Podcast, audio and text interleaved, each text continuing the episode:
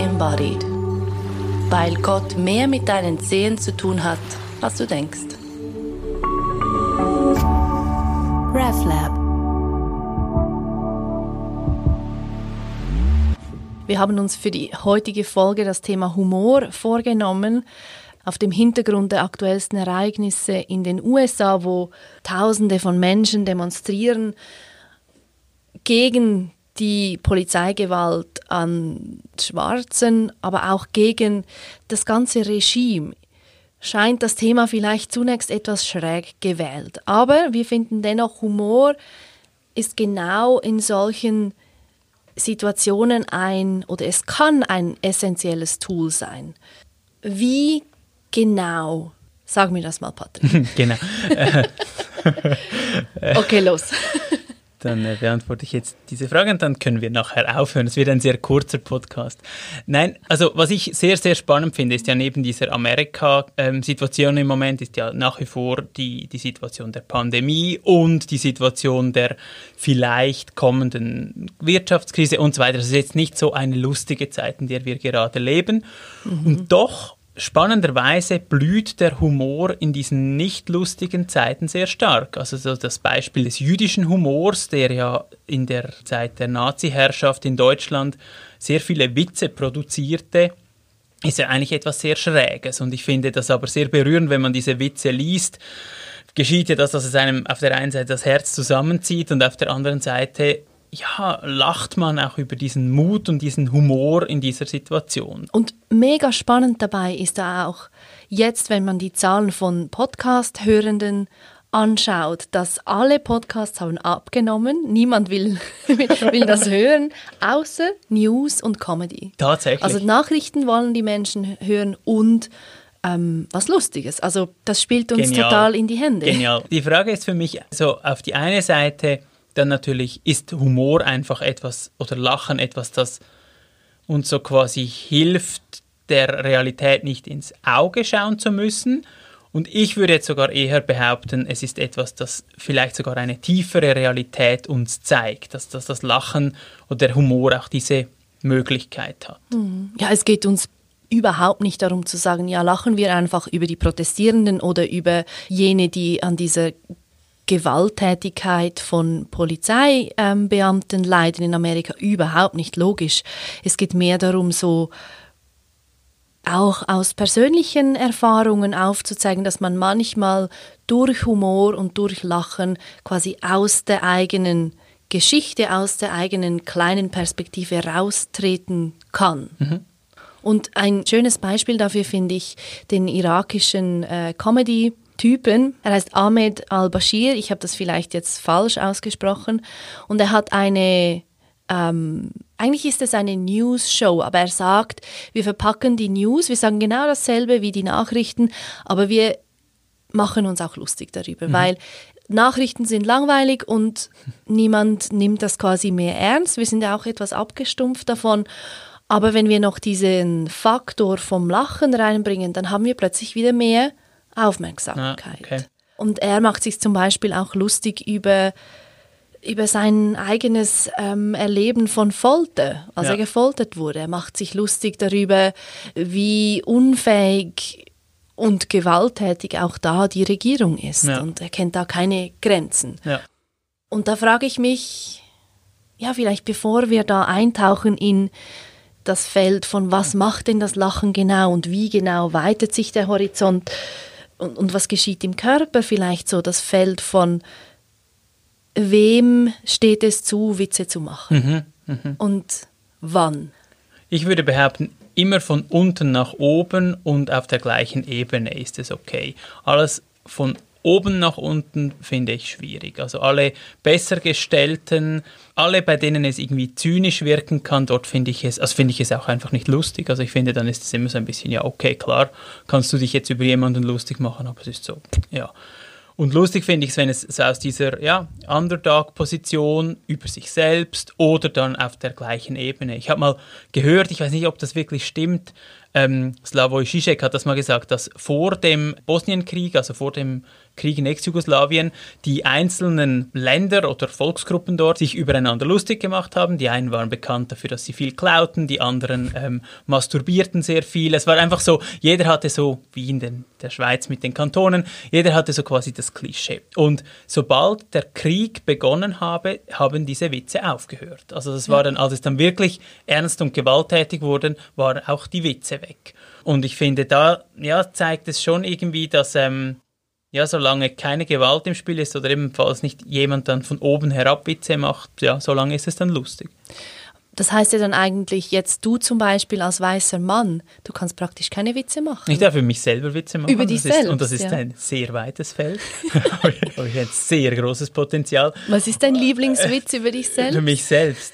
Ich erzähle, glaube nicht so viele Witze über mich selbst, aber ich bin mir, glaube meiner eigenen Lächerlichkeit sehr bewusst, immer wieder. Also ich finde, das, das geht geht irgendwie immer. Und ich finde auch zum Beispiel Witze zu machen, na, das ist jetzt ein bisschen so Spieglein, Spieglein. Aber wenn man so, so quasi jemanden imitiert, der aus einer, aus dieser männlichen Position über etwas spricht und das dann persifliert, das finde ich, hat, hat auch etwas. Aber was ich jetzt nie machen würde und ich selber einfach auch nicht lustig finde, ist irgendwie, dass ich dann ähm, über arme äh, Menschen in Burma mich lustig mache, weil die irgendwie nichts zu essen haben. Das ist irgendwie so, ja, okay. Also ich wüsste gar nicht, wie sich das drehen lässt, damit das wirklich lustig ist.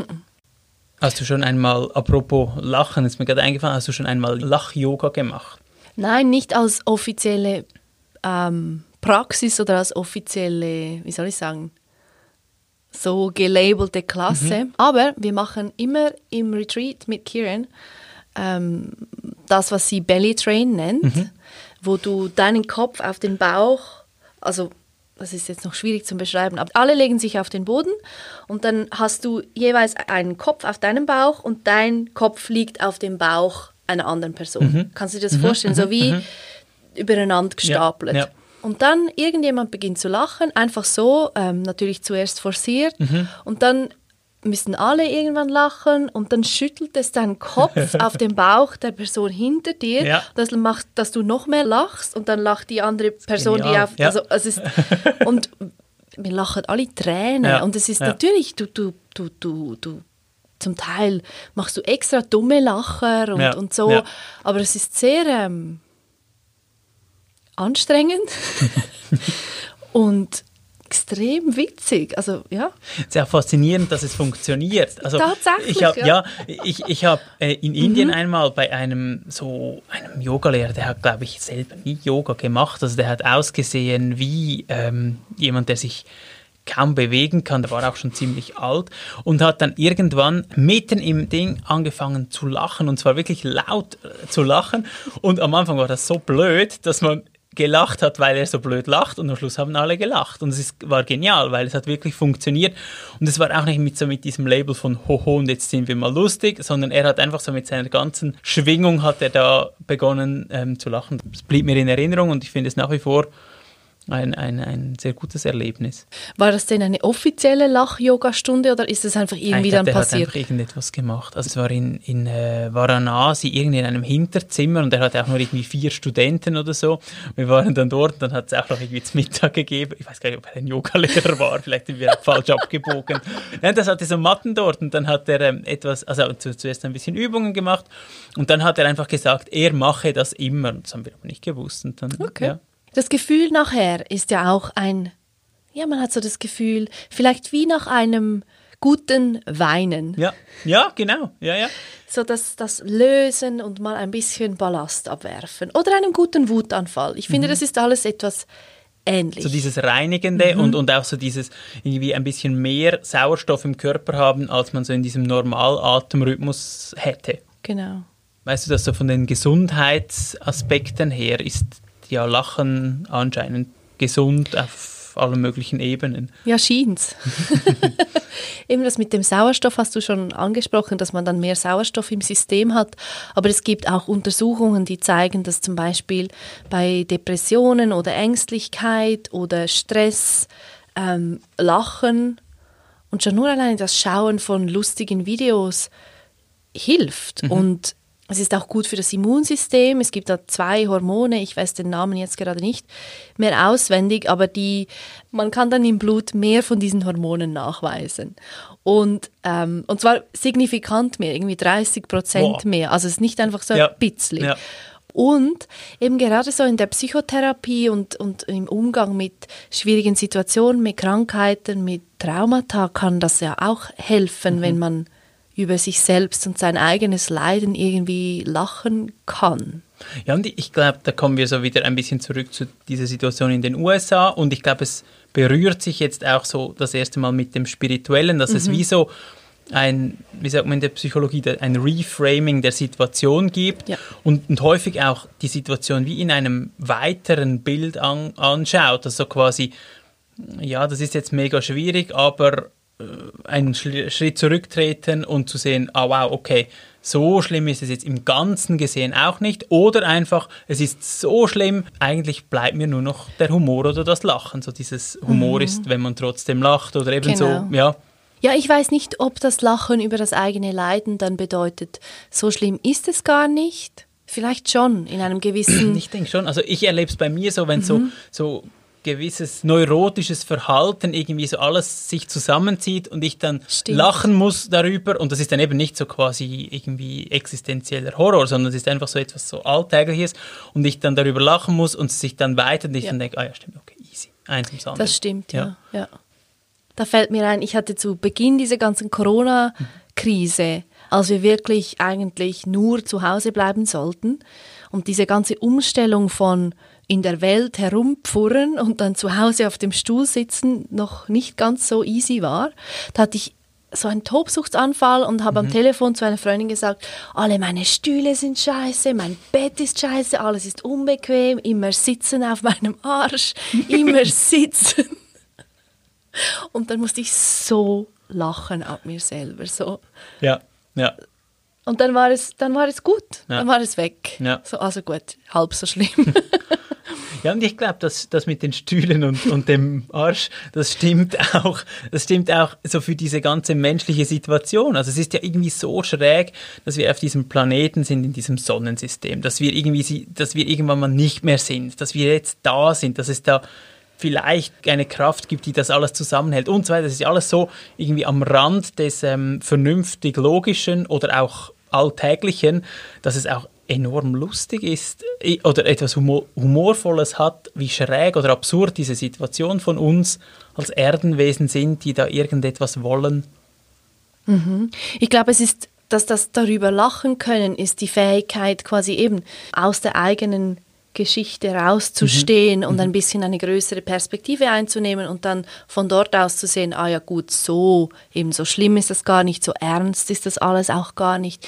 Ich meine, äh, man könnte schon meinen, dass alles recht ernst ist hier, oder wenn man so in ja. die Welt hinausschaut, da sind, viele sind sehr beschäftigt und die Trams, die fahren auf den Gleisen genauso und die Autos. Ja. Es ist alles so, es scheint so, Erwachsen. Erwachsen und ernst und richtig zu sein, mhm. aber eigentlich ist es ja so zufällig, warum man jetzt die Schienen so gelegt hat oder warum, frag mich nicht. Ja, ja. Irgendjemand hat sich das einfach ausgedacht. Warum soll das dann jetzt wahr sein?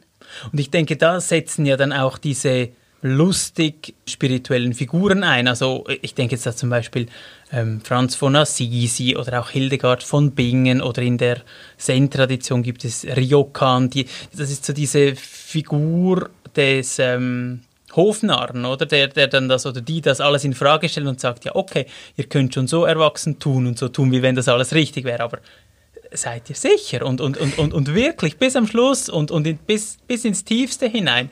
Und da kippt es ja dann häufig, also wenn dann irgendwie ich habe hab gefunden, in der Literatur gibt es ja den Ausdruck Narren und Närrinnen um Gottes Willen. Ja. Und das kommt so aus einem Paulus-Zitat, der sagt, wir sind eigentlich mit unserer komischen christlichen Botschaft von einem gekreuzigten Gott, was ja an sich schon irgendwie schräg ist, ähm, sind wir eigentlich Narren. Und eigentlich ist so diese Klugheit der Welt, ist eigentlich für uns nichts wert und wir sind eigentlich für die auch nichts wert, weil wir erzählen da irgendetwas Komisches von dieser komischen Figur am Kreuz und darum sind wir eigentlich Närrinnen und Narren und das haben ja dann viele aufgenommen und gesagt, ja, das bin ich auch. Mhm. Ähm, ich kann die Wahrheit sagen, ich kann etwas im Witz sagen, ich kann irgendwie etwas verfremden, um den Leuten zu zeigen, es müsste gar nicht so sein, wie es ist. Mhm. Franz von Assisi und Hildegard von Bingen, die waren lustig. Also Franz von Assisi war sehr lustig.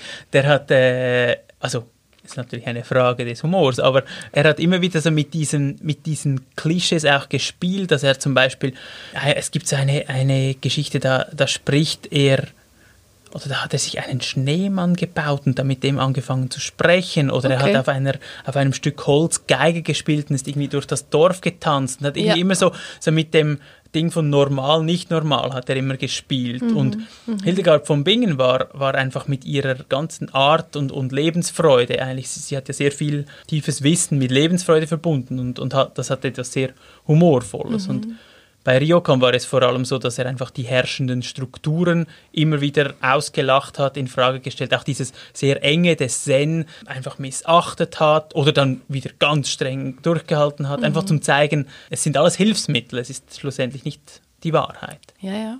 Humor, Witze, Lachen hat etwas systemkritisches, mhm. hat auch das Potenzial, ähm, Widerstand anzufeuern.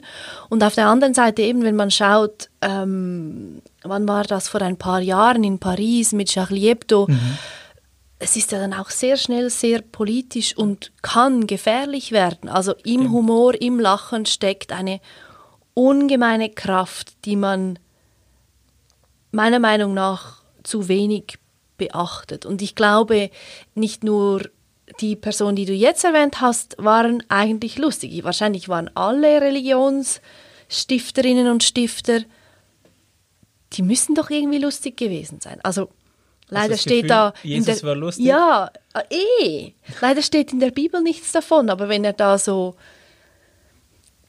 was weiß ich, mich hat immer sehr fasziniert an diesen alten Jesus-Filmen, da, da fragt er einmal, sie, sie laufen da irgendwie durch ein, ein, ein Tal und dann sprechen sie über, ich glaube, über das Beten. Dann sagt Jesus, wer würde, wenn er um etwas zu essen gebeten wird, ihm, ihm irgendwie Schlangen geben. Und da lacht der Schauspieler, der Jesus spielt. Ha. Und da habe ich wieder gedacht, ah wow, ah, das, das, ah, das, das hätte auch ein Witz sein können. Weil wenn man das ja so liest, ist das ja wie so hö, hö, hö, alles ernst und so. Aber dass vielleicht auch diese Gleichnis, auch das mit diesem riesen Pfahl im, im Gesicht, der andere hat nur einen kleinen Splitter im Gesicht und man selber trägt aber irgendwie einen Balken durch die Gegend und so. Das sind ja eigentlich lustige Bilder. Schon, oder? Ja, also. Also ich habe irgendwie stelle ich mir diesen Menschen, falls es ihn denn gegeben haben soll, lustig vor. Weil er hat, also es scheint so, als habe dieser Mensch etwas von die, vom, vom Geheimnis oder vom Leben verstanden. Mhm.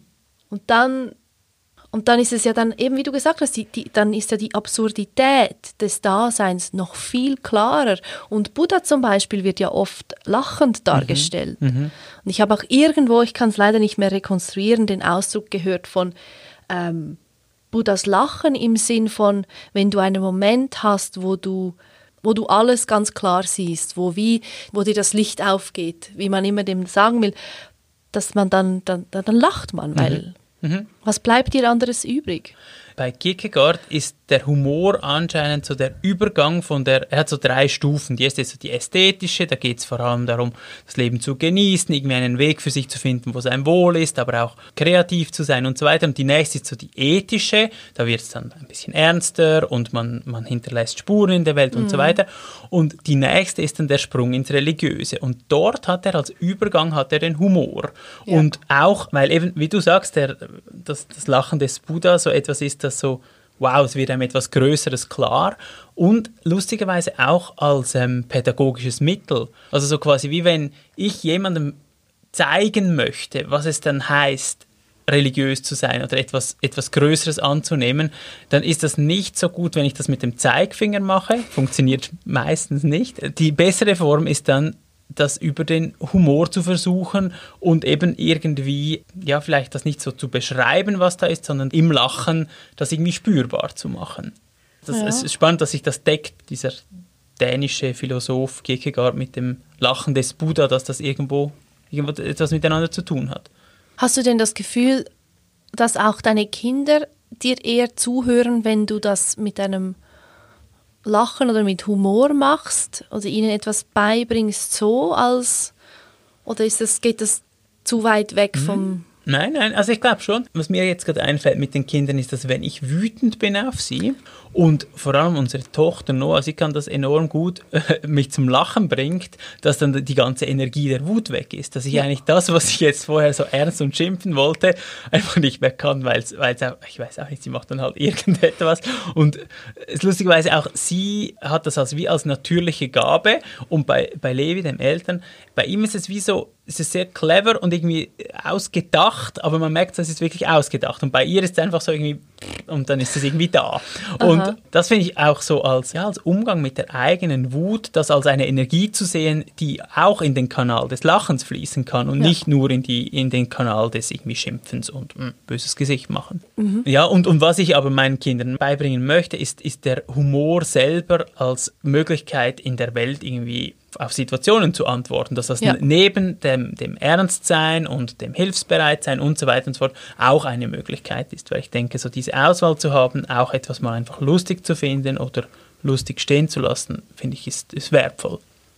Denkst du denn jetzt, Lachen oder Humor als spirituelle Praxis, ist es auch etwas, was man so einüben kann oder ja, oder überhaupt üben kann, wie zum Beispiel eine Meditationspraxis? Und wenn ja, wie? wie? Ja, Finde ich eine ganz spannende Frage. Für mich ist es eine Form des Loslassens. Also es gibt mhm. ja bei Meister Eckhart äh, so dieser Weg vom, vom Loslassen, vom Alltag, aber auch so diesen eigentlich unwichtigen Dingen, an die wir uns klammern. Und das gibt es ja in jeder Tradition. Und ich denke, dass das Lachen kann etwas sein, das hilft beim Relativieren, Loslassen oder so, was du vorher gesagt hast, von Distanz gewinnen mhm, zu etwas. Mhm, mhm. Und ich denke, so diesen Zugang so immer wieder mal einzuüben, das finde ich eigentlich super. Aber wie denn? Das Gespräch mit anderen kann eine Form sein. Also ich denke, das, was du beschrieben hast mit dem Telefonat und den unbequemen Stühlen, sich mit anderen Ohren zu hören oder so oder sich mit lustigen Menschen zu umgeben. Ich finde, das ist, das kann, kann irgendwie eine Form von spiritueller Praxis sein. Oder vielleicht ist es auch quasi umgekehrt. Man umgekehrt? übt irgendwie spirituelle Sachen. Mhm. so sitzen und so. so. Mit diesen Stühlen wieder. Man hat irgendeine Praxis und dadurch gewinnt man etwas von dieser Distanz oder von diesem die Fähigkeit, die Perspektive einfacher zu wechseln, sich nicht so stark zu identifizieren mit diesem dem, was man uns als normal und als erwachsen verkauft. Ja und ist dann einfach sehr lustig. Ja, ein ganz gutes Beispiel für das, was du jetzt da beschrieben hast, ähm, finde ich ähm, Desmond Tutu. Es gibt einen wunderschönen Clip auf YouTube, bei dem er von ähm, Craig Ferguson, einem Late-Night-Talkshow-Host, interviewt wird. Und es ist eine lustige Sendung und so und Desmond Tutu kommt da rein und, und lacht und erzählt eine Geschichte. Und ich meine, Desmond Tutu hat unter der Apartheid gelitten, genau. er war irgendwie befreundet mit Nelson Mandela, hat un, unzähliges Leid gesehen, miterlebt. Und trotzdem, wenn er lacht, es kommen mir die Tränen, weil es so schön, äh, ein so herzliches Lachen, das wirklich so aus einer tiefen Dimension kommt. Das ist wirklich so etwas, das, wie du sagst, mit diesem spirituellen Weg oder sich gegenseitig unterstützt. Ja, wahrscheinlich ist es schon auch ein bisschen so eine Charaktereigenschaft, wie ernst man sich selbst nimmt. Ja. Vielleicht. Und es gibt nichts Schlimmeres als Menschen, die lustig sein möchten uh. und, und, und sich das so wie vornehmen und, und, und ab jetzt bin ich humorvoll. Weil das ist die, Güte, ja. lustigerweise geht das nicht. Nein. Außer man übertreibt es dann so stark, dass es irgendwie wieder kippt. Aber das ist da, ja, da fehlt irgendwie etwas. Vor ein paar Monaten kam ein Schweizer Comedy-Typ in die Bar, in der ich arbeite. Ja. Wir waren schon am Zumachen, es war eigentlich fertig. Und ich habe schon kapiert, wer das ist. Oder dass der irgendwie sowas. Emil Steinberger. Nein, nicht der Emil. ähm, und da habe ich gesagt, ja, ihr könnt schon noch ein Bier haben, aber dann müsst ihr dann gehen.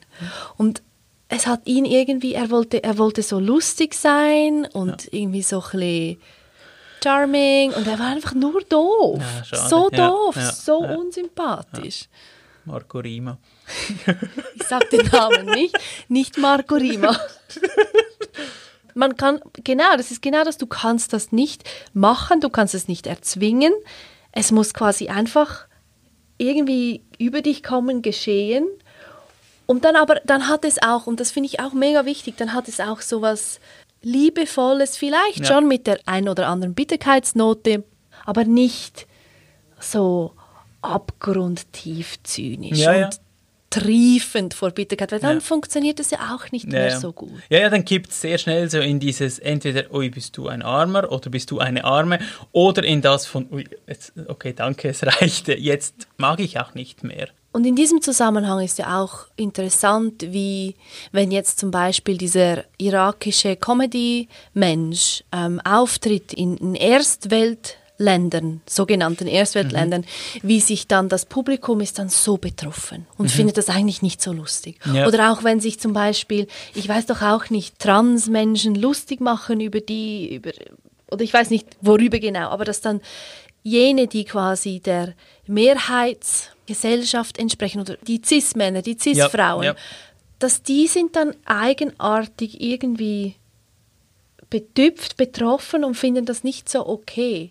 Weil also man das nicht sagt, oder ja, was? Ja, und ja, okay. es, es, stört uns ja in unserem eigenen Dasein, das so geprägt ist von, von normal, von der Norm, vom Erwachsenen, bla bla bla Politisch bla. korrekt. Politisch korrekten. Ja. Dass wir es nicht so gut vertragen, wenn da jemand kommt und Witze macht darüber, wie seine wie er Elektroschocks bekommen hat von der irakischen Regierung oder ja. so. Ja. Warum? Aber ich, finde, aber ich finde da, also ich finde da kriegt ja Humor so viel mehr als nur so dieses, ich erzähle euch jetzt noch einen Witz, sondern es bleibt einem das Lachen im Hals stecken mhm. und es macht etwas mit einem und es ist so wie es ist eine Herausforderung, ja. wie, wie stehe ich jetzt dazu? Genau. Und ich finde, das ist, also wenn das gelingt, dann ist es ja wirklich Kunst. Also dann mhm. muss ich mich dazu verhalten, ich mhm. muss irgendwie sagen, okay, ich lache jetzt, oh, würde ich auch lachen, wenn das mein Mitarbeiter, der ein weißer Mann ist, mir so sagen ja, würde? Ja. Oder ist es nur lustig, weil er es das sagt und so weiter? Es ist unangenehm. Es ist unangenehm und trotzdem, wenn ich es dann sogar noch lustig finde, bin ich jetzt irgendwie ein schlechter Mensch. Aber okay, ich darf ja, weil er sagte, dass er war ja dabei, er er macht sich ja darüber lustig und so. Das finde ich ganz, ganz spannend. Also das finde ich auch die Figur der, ähm, du hast Transmenschen angesprochen, aber auch so Drag Queens, ja. die eben auch also an dieser Schnittstelle von nicht in der Gesellschaft eingeordnet sein, ein bisschen am Rand oder dazwischen und Sachen sagen können, die sonst niemand sagen kann. Und mhm. ich finde das super. Ja, es fordert die Mehrheitsgesellschaft dazu auf, sich zu verhalten ja. und sich nicht einfach zu verstecken hinter, hinter ja, weil über, über, Trump Witze machen ist wie, ist wie einfach. Also so im Sinn von, man weiß, man ist auf der guten Seite, wenn man über, über große, weiße, mächtige Männer sich lustig macht, dann ist man sicher auf der richtigen Seite. Aber wenn man sich jetzt über ähm, Menschen lustig macht oder mitlacht mit mitlacht. Menschen, die gefoltert wurden, ja. dann, also dann wird es dann sehr schwierig, oder? Also mhm. es ist so mhm. wie, wow, in welchem Setting geht das überhaupt und so weiter. Denkst du, das geht nur, man kann da nur wirklich mitlachen, wenn man selbst auch schon mal in Situationen war, in denen es einfach, ja, die da so richtig existenziell sich anfühlten? Ich habe das Gefühl, es hat auch so ein bisschen damit zu tun, wenn das so gemacht wird, dass es eine Resonanz gibt mit meinem eigenen Schwierigen, dann kann ich wie über mein eigenes schwieriges Lachen mit jemandem, der über sein Schwieriges so quasi versucht ja. zu lachen. Dann genau. denke ich, dann geht das.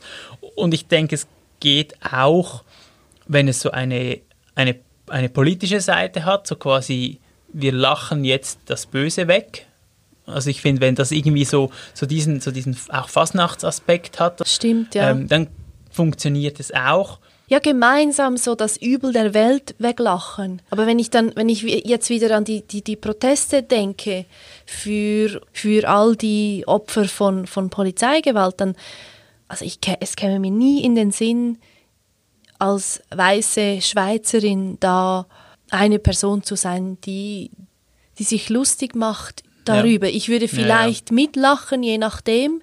Vielleicht, wenn es von Betroffenen selbst kommt, aber ich als Nicht-Betroffene würde mir das niemals anmaßen. Und ich, de ich denke gerade bei diesen, ähm, jetzt auch bei diesen Demonstrationen, es ist ja auch die Frage, was, was geschieht dann mit dieser, mit dieser Energie? Also lache ich, um wieder handlungsfähig zu werden, um, diese, um aus dieser Erstarrung rauszukommen. Mhm. So quasi wir lachen gemeinsam und, und dann aber tun wir etwas oder lachen wir einfach und dann ist gut, weil wir haben jetzt darüber gelacht. Und ich Nein. denke, so diesen Teil, dass eben das Böse weglachen oder so, das, ja, das tönt so ein bisschen kitschig, aber ich denke, es hat schon etwas, weil das Böse hat ja sehr viel auch mit Angst zu tun. Und, und ich denke, wenn das Böse oder was auch immer das Gegenüber demaskieren kann und, und sich darüber lustig macht und damit die, die Angst verschwindet, dann gibt es zum Teil auch plötzlich wieder Handlungsfähigkeit, um etwas zu tun. Oder? Also ja. ich, es gibt übrigens im, im in der Tradition des Christentums gab es sehr lange das, das Osterlachen.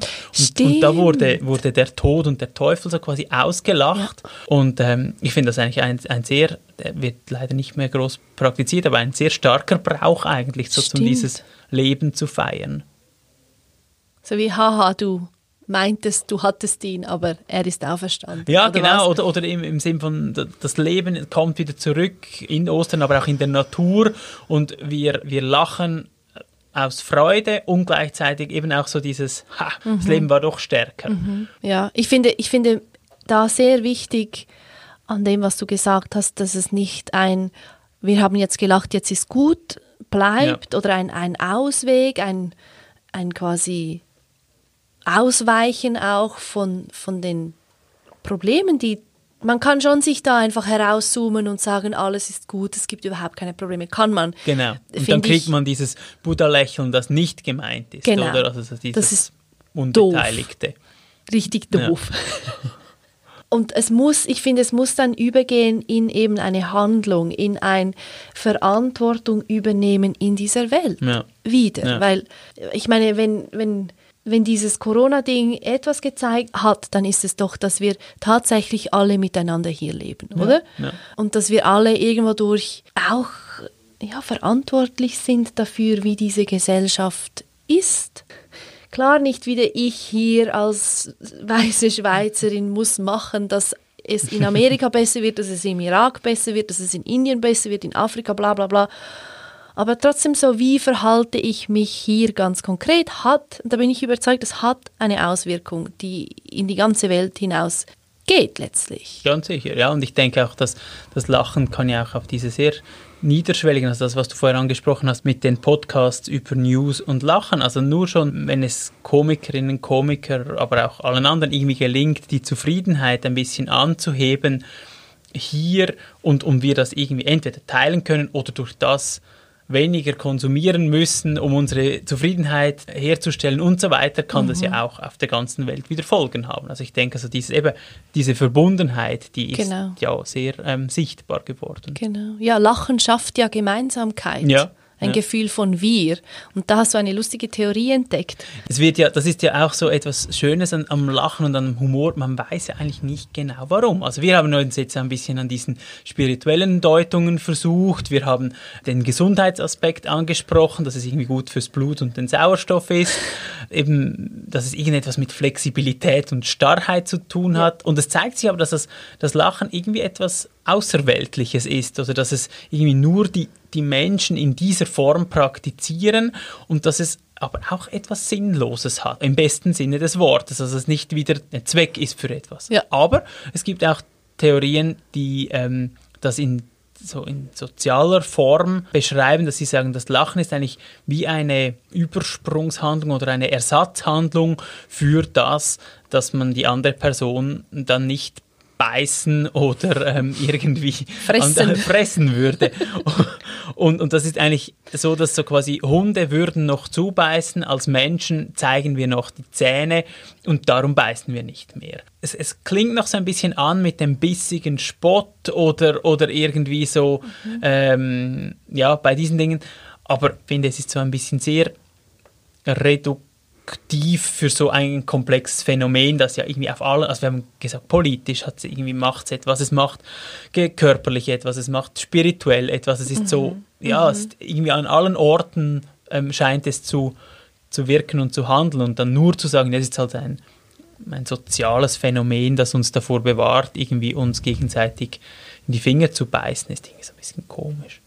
Aber also was, also was ist denn die Idee? Ist es ich lache, ich zeige meine Zähne und beweise dadurch, dass ich zwar Zähne habe, aber sie jetzt nicht einsetze, oder was? Zum Beispiel, also es könnte sein, also es gibt dann zum Beispiel, du siehst jemanden umfallen und, und auf einer, der Klassiker, auf einer Bananenschale, was ja sehr häufig im Alltag passiert. Noch nie ähm, habe ich das gesehen, noch Das ist nie. wirklich schade. Das scheint Das- mir eine Lüge zu sein. ja, aber dann würde man jetzt diese Person nicht so quasi, weil man, man könnte sie ja jetzt fressen, das macht man aber nicht, sondern man lacht nur und zeigt die Zähne. Oder man, es gibt irgendwie eine ironische Bemerkung oder man, man wird irgendwie, man spottet über jemanden und weil früher hätte man dann so quasi gemeinsam diese Außenseiterin oder diesen Außenseiter ähm, verspießen und jetzt lacht man einfach drüber. Aber Also, es ich ist weiß so, nicht. Ja, es ist nur, weil die Theorie kommt daher, dass einfach die Zähne vorkommen und man sich überlegt, ja, für was könnte man die Zähne sonst noch brauchen. Ja. Okay. Ja. Okay. Aber was es natürlich auch hat, und das ist so das, was wir vorher auch angesprochen haben, dieses In-Group- und Out-Group-Dings, dass natürlich zum Teil auch über jemanden gelacht wird und dann stellt sich Gesellschaft über das her, dass wir gemeinsam jetzt über den oder über, über die da lachen. Und das ist natürlich auch nicht zu unterschätzen. Also dass ähm, Ja, das stimmt. eben dass also Gesellschaft auch darüber entstehen kann, dass wir über dasselbe lachen, aber es kann auch sein, dass wir dieselben auslachen. Aber dann wäre das ja wieder von oben nach Ja, unten irgendwie. ja, Also auch wenn man also vor allem Zufällig. dieses, genau, große Gruppe gegen kleine Gruppe, da ist ja, ja zu, oder zufällig entscheidet, was jetzt unten ist als Gruppe. Und das haben wir ja gesagt, das ist nicht lustig. das darf, das ist nie, nur- nie lustig. Nie lustig, nur von unten nach oben oder auf der Von gleichen. links nach rechts. Genau, und, und wenn es geht, miteinander lachen. Ja, genau. Und singen. Nein, singen darf man im Moment Ja, nicht.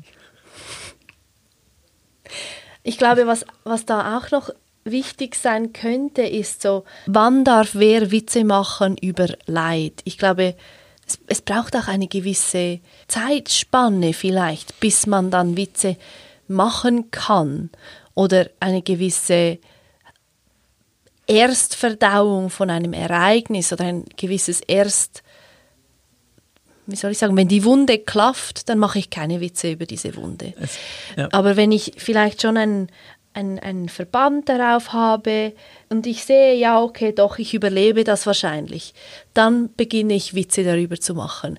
Aber wenn es so um, noch so um Leben und Tod geht, dann mache ich noch keine Witze darüber. Ja, ganz spa äh, spannendes Phänomen. Auch, also im Englischen gibt es ja diesen Ausdruck und diese Frage too soon, so im Sinn von darf man schon oder ist es noch zu früh? Ja.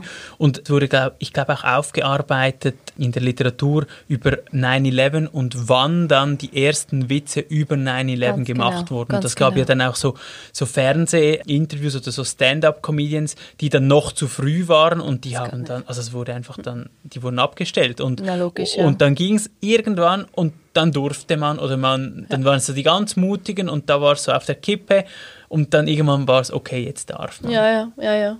Und ich finde das wirklich schon wichtig oder ich merke das bei mir selber so. Ich selbst kann vielleicht schon auch mal den ein oder anderen Witz über mein Erleben mit Suizid machen, aber wenn andere dann so leichtsinnig irgendwie dumme Suizidwitze machen, dann das nervt mich immer noch. Dann finde ich so, hey, Nein, sorry, Das ist pietätlos und auch billig, oder? Das ist so. ja, aber das ist so schnell geschehen. Also ge- Gerade an diesem Beispiel. Ja. Das ist so schnell so, ja, da kann ich mich ja gerade verschiessen. Ja, Oder ja. kannst du ja gerade aufhängen. So.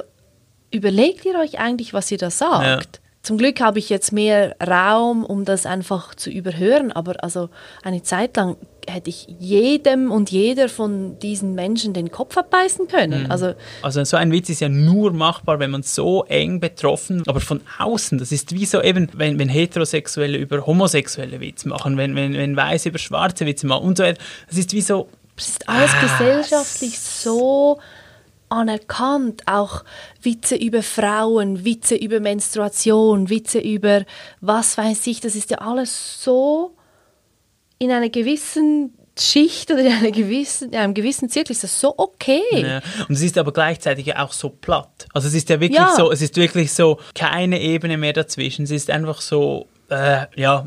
Das ist überhaupt nicht lustig. Wirklich nicht.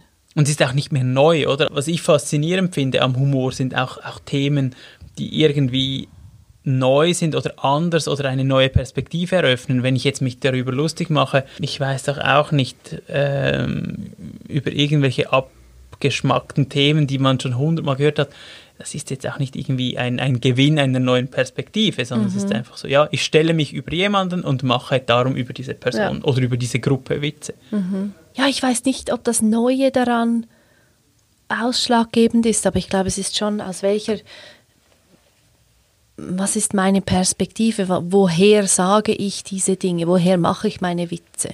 Und als Frau vielleicht immer mal wieder sich lustig zu machen über PMS oder so, das kann man schon. Ja, aber dort aber hat es ja auch noch andere Ebenen drin, oder? Dort kann es sein von irgendwie selbst erlebtem, der Umgang damit und so weiter oder auch Solidarisierung. Eine Ver ja, Solidarisierung ja, genau. und mhm. so weiter. Also da, da wird es wirklich, mhm. da kriegt es eine Tiefe, wenn ein Mann einfach, also dann ist es ja wahrscheinlich eher die eigene Hilflosigkeit, jetzt nicht mit der Frau, Freundin oder Kollegin nicht umgehen zu können ja, und darum ja, das irgendwie ähm, in einen Witz verpacken zu müssen. Also die herrschende Klasse die Herrschenden, die sollten eigentlich einfach. Die hat es schwierig. Darum hat ja auch nicht der wenige Kö Witze machen. Ja, darum hat auch nicht der König selber Witze gemacht, sondern hatte den Hofnarren, oder? Und der Hofnarr war aber auch immer so gefährdet. Der konnte irgendwie ausgewechselt werden in den Kerker. Der war ja nicht ein Adliger, sondern der war der lustigste Bauer im Dorf, ja. oder? Hast du einen Lieblingswitz? Nein. Du? Ich habe einen Witz, der meine Großmutter äh, immer erzählt hat und ich finde ihn einfach darum so schön, weil, weil sie ihn erzählt hat und sie auch immer so darüber lachen musste. Sie hat ihn irgendwie hundertmal erzählt und sie fand ihn aber immer noch lustig. Ich kann ihn dir gerne erzählen. Unbedingt. Er handelt von einer äh, Bauernfrau, die hat eine, auf ihrem Bauernhof hat sie eine Gartenbank und die geht ihr kaputt. Dann ähm, möchte sie gerne in die Stadt und sich eine neue Bank kaufen. Und weil ihr Sohn der Hansli gerne mitkommen möchte, sagt ihm, er soll doch seine Kappe anziehen, da es ja nun auch schon Herbst geworden ist. Hansli findet aber diese Kappe nicht und nimmt die von seinem Bruder Ernst mit. So gehen sie auf den Zug, aufs Tram, sind schlussendlich am Paradeplatz. Und dort sieht die Bauersfrau ganz groß angeschrieben Bank. Sie geht also hinein und sagt zum Mann, der am Schalter steht, guten Tag, ich würde gerne eine Bank kaufen. Ja. Und der Mann sagt, ja, aber Sie, ist das Ihren Ernst? Und sie sagt, nein, nein, das ist mein Hansli. Er hat nur dem Ernst seine Kappe an. Jö. Genau. Der, der Lieblingswitz meiner Großmutter. Oh, das ist allerliebst. RefLab